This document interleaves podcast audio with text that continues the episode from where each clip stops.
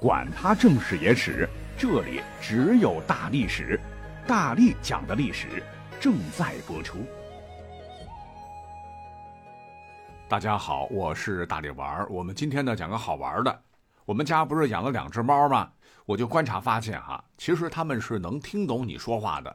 比方说，我一生气，这猫怎么又拉屎不埋？云云，嗓门一大，眼睛跟它们一对视，不到两秒，它们马上呲溜了。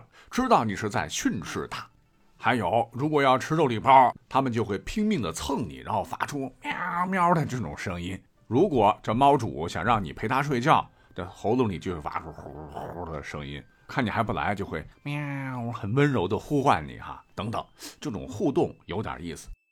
由此出于好奇啊，我就去查了查，发现所谓的禽有禽言，兽有兽语，一点没错。几乎所有的动物呢都有自己独特的交流方式。你像这个猫啊，它有叫声几十种；狗啊上百种；而鸟类据统计，不同的鸣叫声高达几百万种，以表达不同的情绪或感情。那它们同类都是懂的，而我们人类几乎是听不懂。哪怕我们根深蒂固地认为它们的语言或者它们的表达方式不如我们人类精密复杂。不过，全网搜到一条新闻，说是美国，呃，有一位动物行为专家，叫做科恩·斯罗伯德奇科夫教授，他大胆预言，不久的将来，这一切都能成为现实，让我们人类通过翻译机听懂其他物种的语言，跨物种沟通从此不再是一个梦想。如果说真能靠黑科技实现这一目标的话，将对于人类进行自然灾害的预测、资源调查。环境保护等工作具有极其重要的作用。当时呢，有国人看到这篇报道以后呢，也很兴奋，哎，也采访了咱们中国的科学院的动物研究所的首席研究员姜志刚。没想到他在接受中国科学报记者采访时，直接泼了盆凉水，直言道路漫长啊，因为很多动物的叫声啊，它只是一种情绪表达。或者说，像蝙蝠、海豚，有些发生的这个音频段与我们不相同，没有办法拿人类的条条框框去套用。试图理解和翻译动物的语言，恐怕目前几十年以后也是很难实现的。这掰着指头算一算，几十年后我都已经八九十了啊！看来这一天我是看不到了。但是由于我是历史爱好者啊，强烈的好奇心又驱使我到不少的史料典籍中寻找答案。您猜怎么着？我竟然找到了不少实例来证明姜老师说的可能不对。因为咱们历史上似乎有很多人哈能听得懂兽语，而且被记载下来，压根儿不用什么翻译机。咱们呢，下面就按照时间顺序举例，像是成书于三千多年前的《周礼·秋官司寇》就说。一例长义牧人养牛马与鸟言墨力，注意这里的力是奴隶的力哈。这个墨呢是犬科非常古老的物种，体型短而肥壮，介于浣熊与狗之间的一种动物。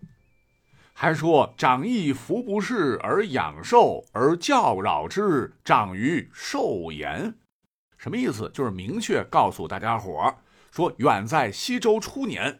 朝廷就专门设立了仪吏，就是蛮夷的夷，以及墨吏这两种职务。前者管理牧人和牛马，还能和鸟儿交谈；这个墨吏负责驯养兽类，能跟兽类对话。仪吏和墨吏各有一百二十人，乃是西周征伐过程中蛮夷抓来的俘虏。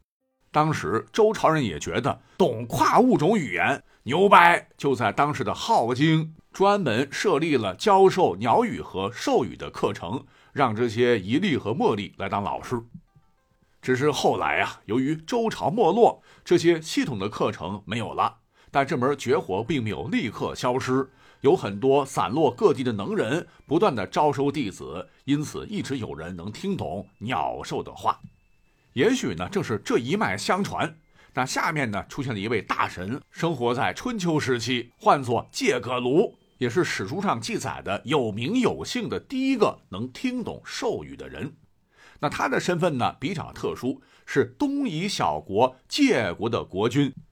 那说起东夷，直接就是山东半岛那旮瘩哈，呃，乃是山东省郊县附近。那有个故事呢，出自《春秋左传》，说介个卢有一次去鲁国办事儿，住在驿馆的时候，听到哞哞外面牛叫，就对身边的人说：“啊，这头牛啊生了三个小牛，但三个小牛都被杀了，用作祭祀之礼，实在是太可怜了。”周围的人当时谁都不信，这这这国君是不是发烧把脑袋烧坏了？也是出于好奇吧。那他们呢，到外边一打听啊，真的呀，哈，果然跟他说的是一模一样，不由得是暗暗称奇。那这个故事呢还没完，是到了唐代的时候，孔子有个后人叫孔颖达，一定是看过《周礼》，在注释《左传》时一本正经的告诉大家伙夷狄人通晓鸟兽语者，西方官方设立了专门与鸟兽交流的职务。这介个卢乃东夷人，很可能从族人那里学得的本领，这才听得懂动物的话语。注意，孔颖达可不是写小说，他可是把这个事儿当做真的一样啊。好，这是第一个。那史书上记载的第二个能听懂兽语的人，就跟孔子老先生是有关系了啊。他呢，乃是孔子的好学生，还是孔子的好女婿，唤作公冶长。据说公冶长小时候家里很穷，胆子也小，上山砍柴的时候老是一个人在山谷中穿梭，哈，就吓得都哭了。可能是由于他身上有某种特质，这林中的小鸟都觉得他可怜，竟然主动叽叽喳喳帮助他捡柴火，这让小公野长很感动，就与这些小动物成了朋友。那时间长了，竟然可以听懂小鸟的话。get 到这样一个技能点，那可了不得啊！有很多的好处，比方说有一回，小鸟告诉他哪里有刚刚死的牲畜，让他捡回来吃；哪里有野兽出没，千万别到那里打柴等等。可是呢，让小伙子感到很郁闷的是，这项技能呢，也给他带来了很多的麻烦。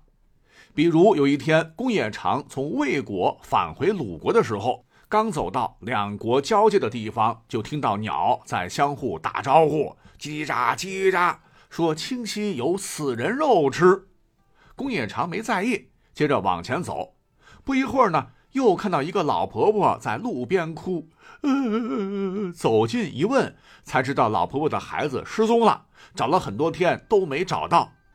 公冶长对老婆婆说：“哎。”清溪那边死人了，您去看看是不是您的孩子。老婆婆前往清溪查看，发现真的是自己的孩子，抱头痛哭，接着就报官了。这官员问老婆婆：“你是怎么知道这里死人了？”老婆婆说：“是宫野长告诉我的，他肯定是杀人犯。”官员也说：“对呀，啊，怎么他能知道这里死人了？”于是乎，火速将其逮捕。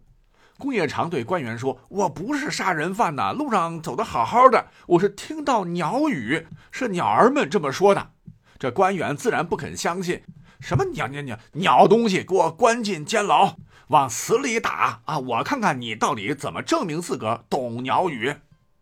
没有办法呀，公冶长只能等待以证清白。可是，在监狱里守备森严，人很多了，哪里有什么鸟啊？即便来了几只鸟，他们说的也不一定有用。就这样，公冶长稀里糊涂的在监狱里关押了六十多天，终于功夫不负有心人呐。那一天，有两只可爱的小鸟落在监狱的栅栏上聊天。这两只鸟说：“白莲水边有装粮食的车翻了，公牛的脚都折断了，粮食收拾不完，赶紧招呼咱们的同伴去吃吧。”这公冶长听到这些话，特别开心，马上让狱卒把这事儿啊告诉了官员。官员派人去查看，发现这个情况与公冶长说的是一模一样，这才洗刷了冤屈。那没过几天，一传十，十传百呀，鲁国国君都知道了公冶长的本领，要封他为大夫，但被公冶长拒绝了啊，因为他的愿望呢是要继承老丈人的衣钵，教书育人。后来他确实也做到了啊，成为了孔门七十二贤之一，从祀孔庙。还记得刚才讲的吗？鸟的声音差不多几百万种呢，能听懂还是很厉害的。那这个故事呢，是出自于反映儒教文明在神州大地发生、发展、演化全过程全貌的集大成者的大成通志，绝对不是民间故事或者是小说集。除了公冶长，有些史书也记载了人和鸟的一些有趣的故事。比方说，史料记载，战国末期，大名鼎鼎的信陵君魏无忌，一回就被鸟反向输出了。那他的故事呢，出自《龙文边影》，作者乃是明朝人萧良友。说有一天，魏无忌正在吃饭，突然扑啦啦飞进来一只药鹰，惊慌失措地钻到桌子底下。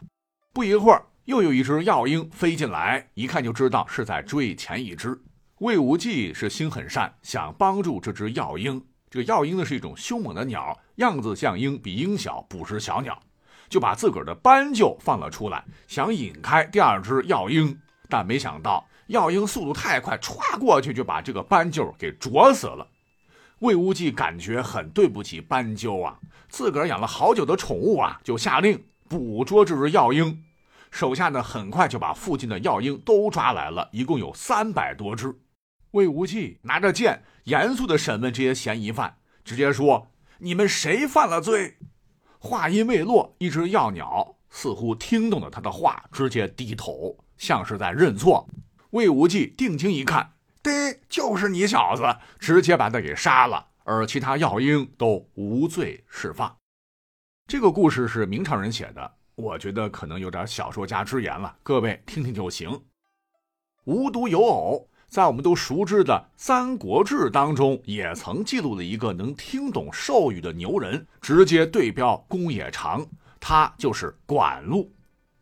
史书说，管路八九岁时习仰观星辰，成年之后精通周易，善于卜筮、相术、算学，不知何时还精通了自然界最难掌握的鸟语。说有一回，管路去拜访安德县令刘长仁，俩人相见甚欢，推波换盏吃饭的时候，飞来几只喜鹊，叽叽喳喳叫个不停。管路安静的听了一会儿，说：“，东北方向出了命案。昨天有一个女子杀了自己的丈夫，还嫁祸给邻居，傍晚就会有人来报案。”安德县令刘长仁一点都不信，哥们儿，你酒是不是喝的喝多了？但是傍晚真有人来报案了，他这才相信管路的话。那除了能听懂鸟语的，下面呢，我们再来一个能听懂百兽之王老虎的。这个故事呢，发生在三国两晋南北朝时期。说南朝有个叫做沈曾兆的人，听见虎啸，啊呜，竟然知道要打仗了。嘿，不久果然看到征兵的消息。八成这只老虎是皇宫动物园或者皇家狩猎场的老虎。皇帝打猎或者逛动物园的时候，与大臣商谈这么重要的事情，被他偷听传了出去。看来语言双向输出，动物也听得懂人语呀。篇幅关系，最后咱们再讲一个更有趣的记载啊。说当年我们都熟悉的唐代的大诗人白居易的孙子白龟年。厉害了，不光能听懂鸟语，你像老虎的、豹子的、豺狼的，甚至牛、猪、马的，他都能听得懂。而他的老师啊，不是别人，乃是李白所教。根据宋代一本笔记小说总集《类说》记载，有一天，白居易的孙子白龟年到嵩山游玩，前方突然出现一个人，对他说：“公子，李翰林相召。”白龟年就跟着这个人，就不知不觉走了很久。看见一个人是包衣博带，色泽秀发，此人对他说：“吾则唐李白也，子之祖乃白居易也，虽不同时代，亦一时人。”说完，李白就给了白龟年一本书，说：“把这本书读明白了，可辨九天秦语，大地寿言，更修功行，可得仙也。”白龟年是再三拜谢，回家后苦读此书。后来不仅可以听懂鸟兽的言语，还和李白一样，都成了神仙。OK，故事讲到这儿，呃，觉得神奇的您是不是可以得出一个大概的结论？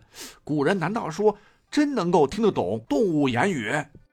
其实啊，你也发现哈，这个故事里边真真假假，假假真真哈。从目前我们的典籍当中找到的这些情况是鱼龙混杂。比方说最后一个明显是故事了，李白比白居易历史上大七十一岁。他去世十年后，白居易才出生。他教白居易的孙子是因为成仙了。反正这样的故事，我是不信哈。就茶余饭后的听听罢了。